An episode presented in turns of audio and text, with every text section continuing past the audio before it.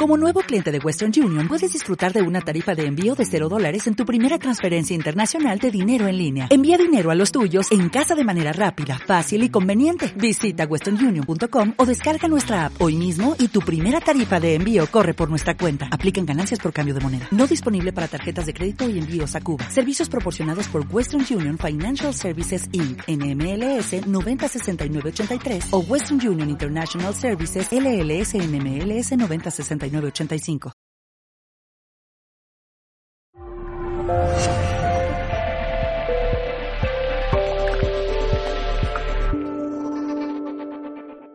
Bueno, mm, bienvenidos a este Instituto de Desarrollo Integral que denominamos CIPA, Centro de Estudios de Psicología de la Autorrealización.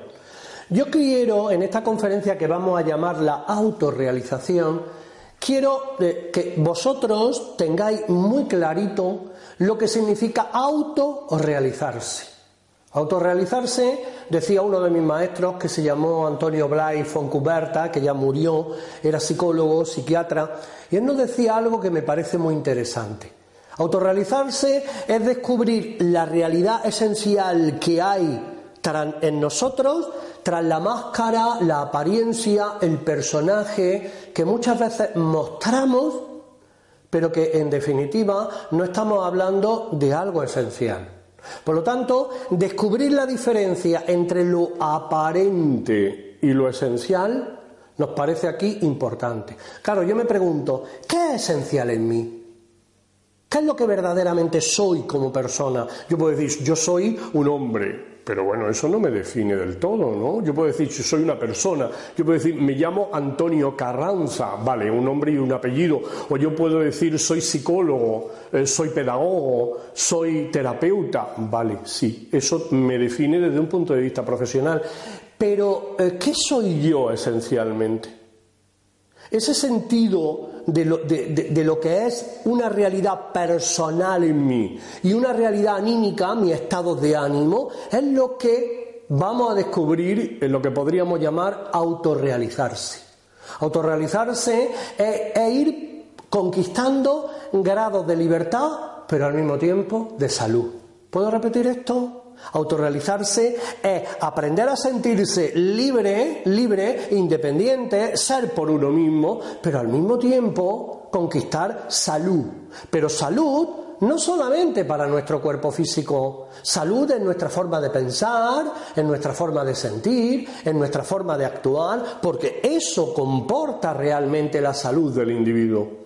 Por lo tanto, en este, en este, camino de la realización personal vamos a distinguir entre esencia y apariencia. Decían los chamanes andinos, dice, Pachamama, Pachamama, dame la claridad, la conciencia para distinguir entre lo que es esencia de lo que es apariencia en mí. Bueno, eso me parece interesante. ¿Por qué? Pues porque cuando yo de alguna manera abro mi conciencia, definición del término conciencia, capacidad de darme cuenta de cómo funciono y cómo funciona la vida. Eso es conciencia. Pues cuando yo abro mi conciencia para darme cuenta cómo funciono, es cuando empiezo a distinguir lo que es esencial de lo que es aparente en mí. Y eso es fundamental si hablamos de la salud. Si hablamos de, de unos estados de ánimo donde yo me puedo sentir cómodo conmigo mismo y con la vida. Eso es lo que vamos a descubrir en esta serie de conferencias y en estos encuentros, ¿verdad? ¿Qué es lo que eh, de alguna manera yo puedo fomentar en mi día a día para irme sintiendo bien conmigo mismo, con los demás y con la vida? Pero claro, eso evidentemente no puede suceder si no comprendemos al personaje que desde pequeñitos vestimos y que de alguna manera protegemos y alimentamos. Yo me pregunto y les pregunto a ustedes, ¿ustedes protegen y alimenten, alimentan un personaje, vamos a decir, artificioso, artificial en la vida? Claro. ¿Personaje qué es? Un personaje es, mm, pues, eh, de alguna manera, un rol o una vestimenta que yo aprendo, aprendo el guion y yo interpreto en un escenario. ¿Vale? Entonces me convierto en un actor. un actor que interpreta un personaje. Una pregunta interesante, ¿de qué voy por la vida? ¿Qué personaje es el que yo visto habitualmente? Que voy de chupi, que voy de, chistoso, que voy de, amoroso, eh, que voy de, de, buena madre, de buen padre, de buen profesional, voy de intelectual. ¿Cuál es mi personaje? ¿Qué represento? ¿Ese personaje de alguna manera es una vestimenta? ¿Es una vestidura que tú te pones para que se sepa que no se sepa? Para proteger de alguna manera algo que no quieres que se sepa y está ahí como oculto, ¿verdad? En esos miedos del qué dirán, de qué piensan de mí, en esos miedos a veces como de desnudarnos y de expresarnos con naturalidad. Pregunta, ¿la naturalidad favorece mi salud?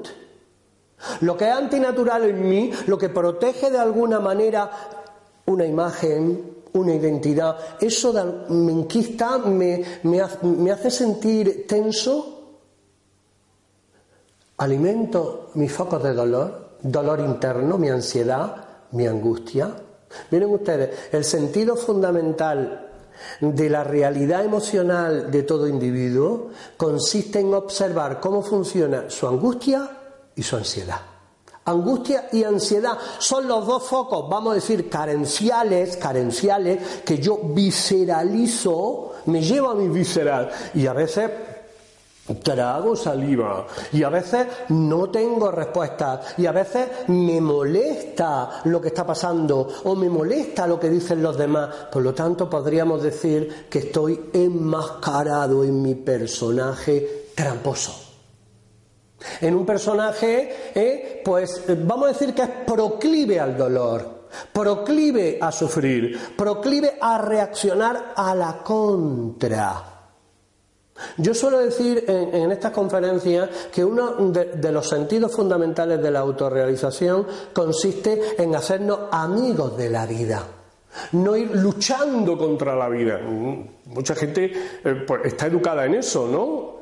Ir como a, contracorriente de lo que les pasa, eh, reaccionando y protestando, molestándose con lo que les pasa, porque no entienden que la vida de alguna manera nos proporciona el gimnasio, la escuela, a través de la cual yo puedo ir entrenándome y aprendiendo. Claro, esto es un concepto fundamental en estos estudios. La vida es una escuela de aprendizaje todo lo que me pasa son asignaturas que están despertando en mí eh, la capacidad consciente, darme cuenta, me doy cuenta de cómo reacciono, de cómo protesto, de cómo me molesto. ¿Puedo tener unas respuestas más sanas ante la adversidad? Me interesa esta pregunta ante la adversidad, porque la vida nos plantea a veces situaciones adversas y ese yo, ese personaje, no le gusta la adversidad, reacciona con dolor y con molestia frente a la adversidad. Fíjense ustedes qué gesto estoy poniendo con mi cuerpo. gesto reactivo que afecta a los ganglios de mi cuello, afecta a mi espalda, afecta a mi campo vital. Yo soy el que crea la enfermedad. Y no me doy cuenta. No me doy cuenta porque me identifico. La palabra identidad, identificación, idéntico, son palabras que tienen una etimología común. ¿Qué es idéntico a lo mío? ¿Cómo funciona mi propia identidad? Obviamente, si yo me siento cómodo conmigo mismo, yo estoy desarrollando una sana identidad.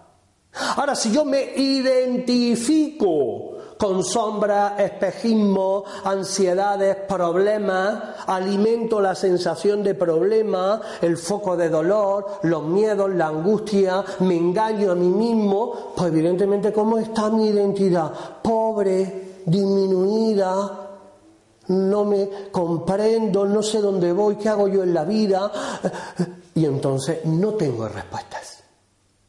Autorrealizarse, por lo tanto, significa descubrir esas respuestas sanas ante la vida y ante los demás. Herramientas. Observemos.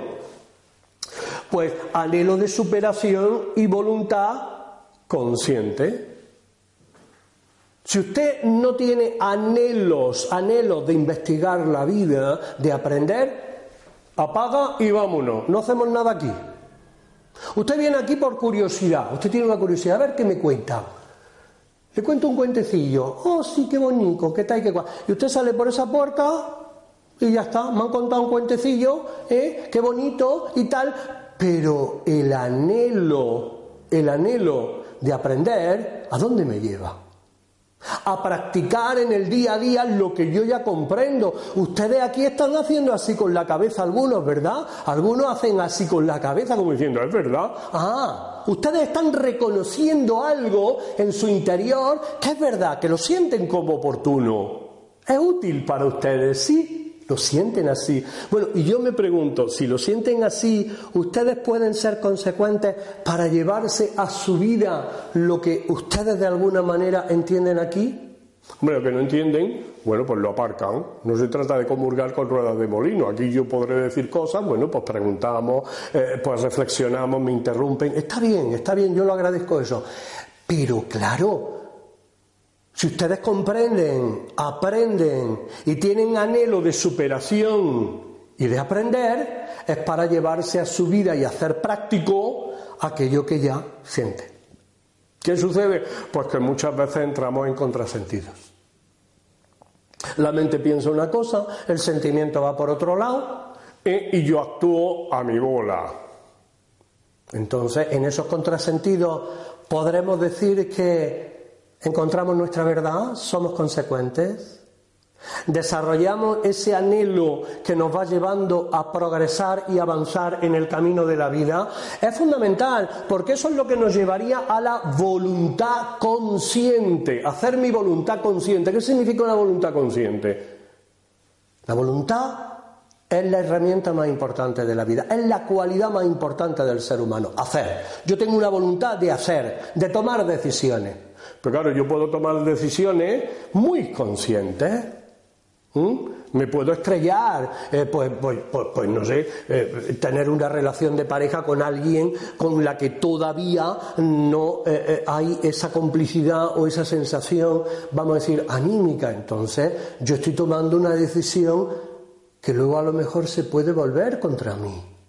No es una voluntad consciente haber decidido tener una pareja con una persona que todavía pues, no estoy en esa afirmación, en esa complicidad, en esa salud emotiva con esa persona.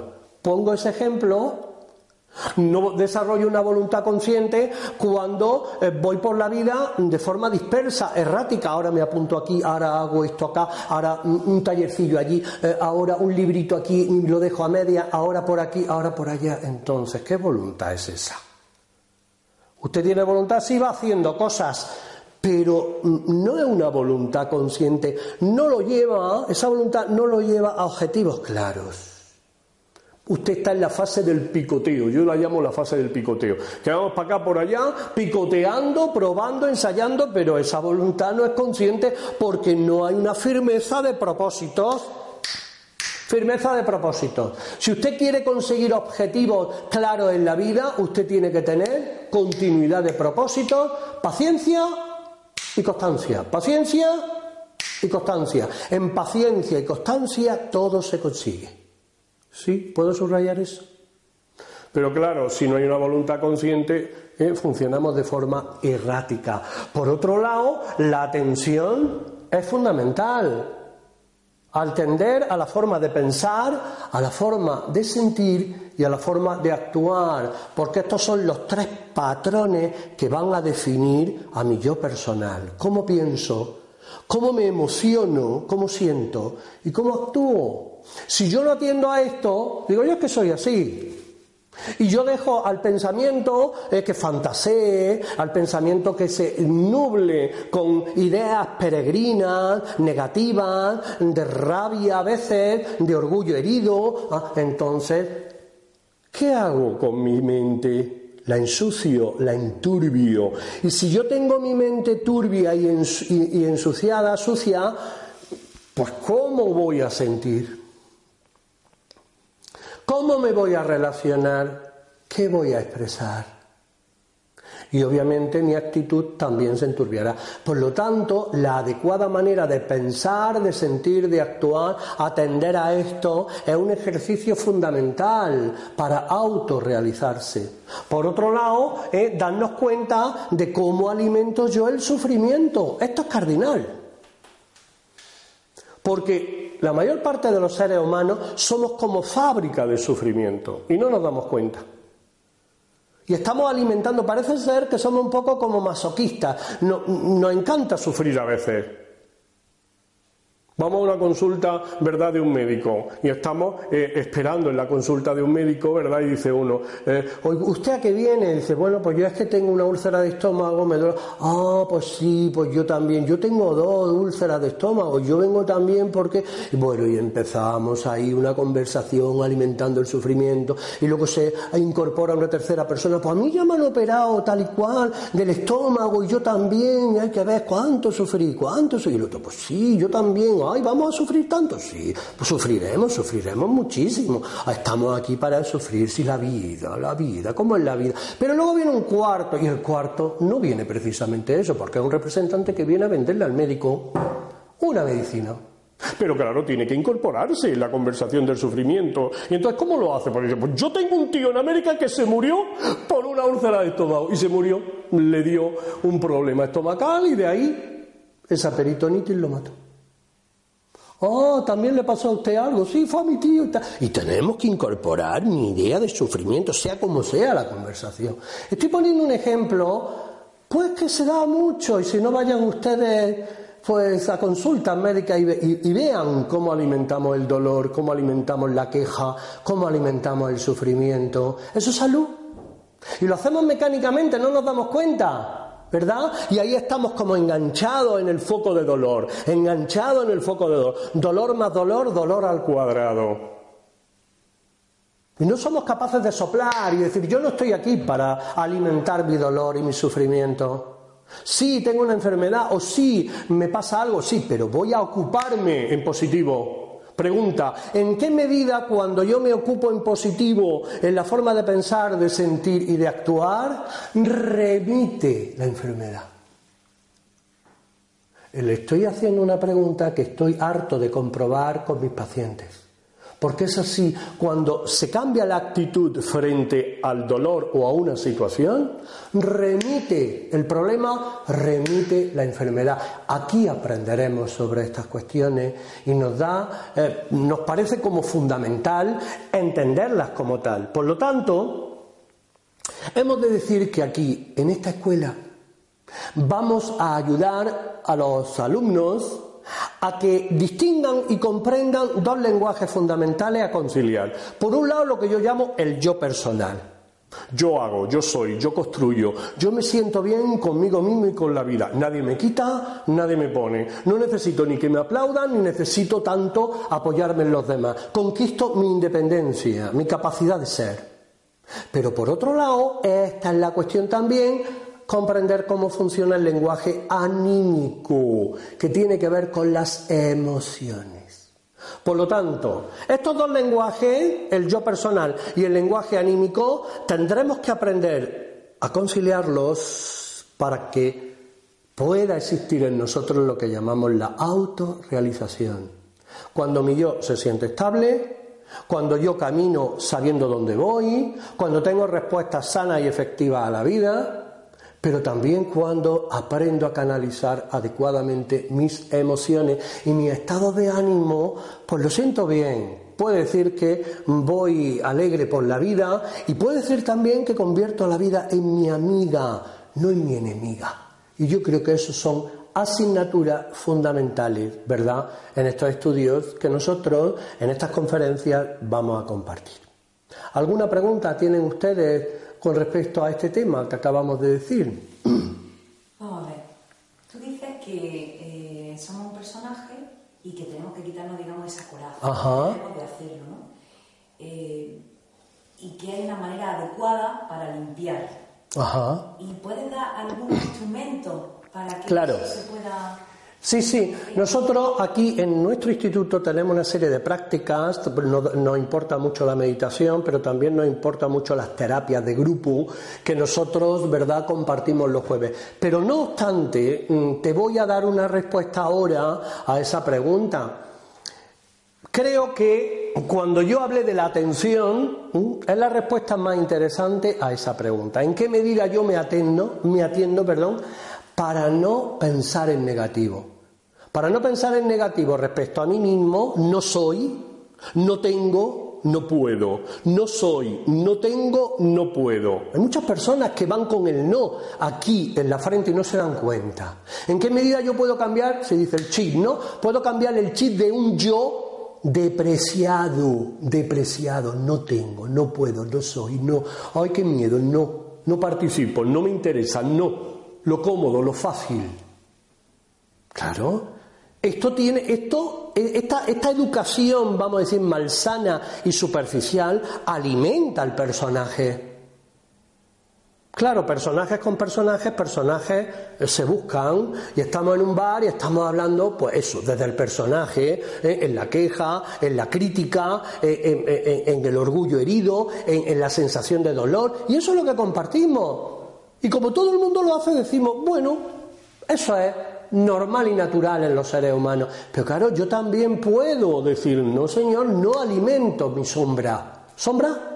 ¿Es una sombra de mí mismo? ¿Es una proyección sombría de mi realidad? Pues sí, señor, porque usted, ante cualquier situación, también puede elegir contemplarla de forma optimista, agradable, alegre, pero también con respuestas sanas.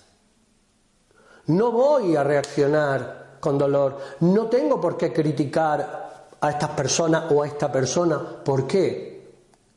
También puedo elegir ponerme en su lugar, comprenderla, no dar pábulo a esa crítica, a, esa, a ese señalar al otro. Claro, esto es trabajarse el personaje. Pero también puedes debes de aceptar también tu parte sombra o tu parte que no, no es tan bonita. Aceptar, obviamente, está aquí. Yo tengo un grano, lo acepto, pero me ocupo de él porque si no se infecta.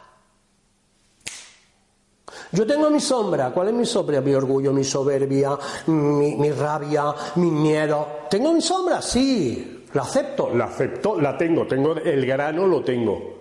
No voy a ay, qué grano, ay, qué grano, ay, qué grano. No, tengo mi grano. Ahora, me ocupo de ese grano porque si no me ocupo, ese grano se infecta. Y no solamente se infecta, es que va a crear más grano y más grano. Y los granos con los granos mm, mm, me hacen mm, la cara granulosa. Me convierto en un ser granuloso, lleno de sombra, sombrío, amargado, con mal rollo, con respuestas negativas.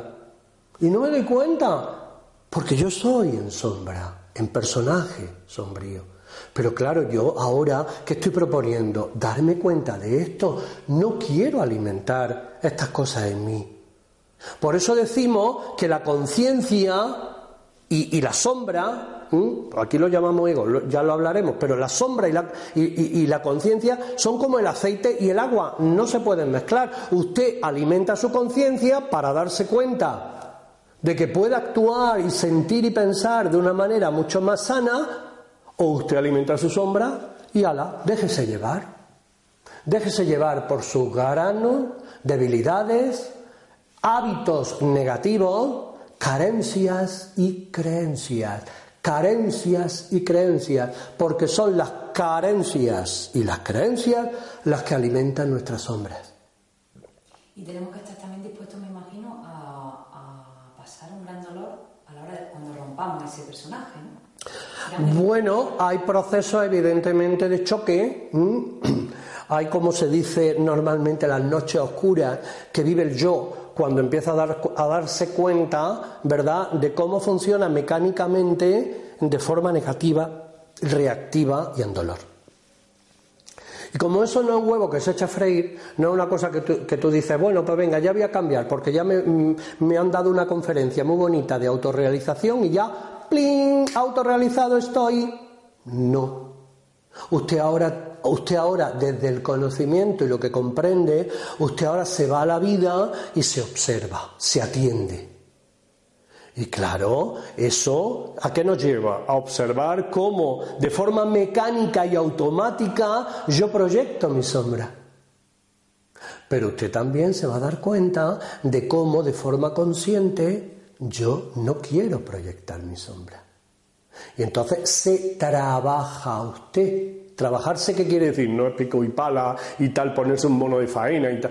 No, trabajarse es observarse para comprenderse y elegir saludablemente. Eso es trabajarse. Observarse para comprenderse y elegir saludablemente. Si usted no se observa, nunca va a poder elegir saludablemente, ¿no? Porque yo soy así, ahora, yo no quiero observar nada. A mí me deja de tonterías estas de autorrealización y de conciencia. Yo sí quiero seguir siendo personaje. Pues muy bien, es su elección. A sufrir. ¿De acuerdo? Bien. Gracias.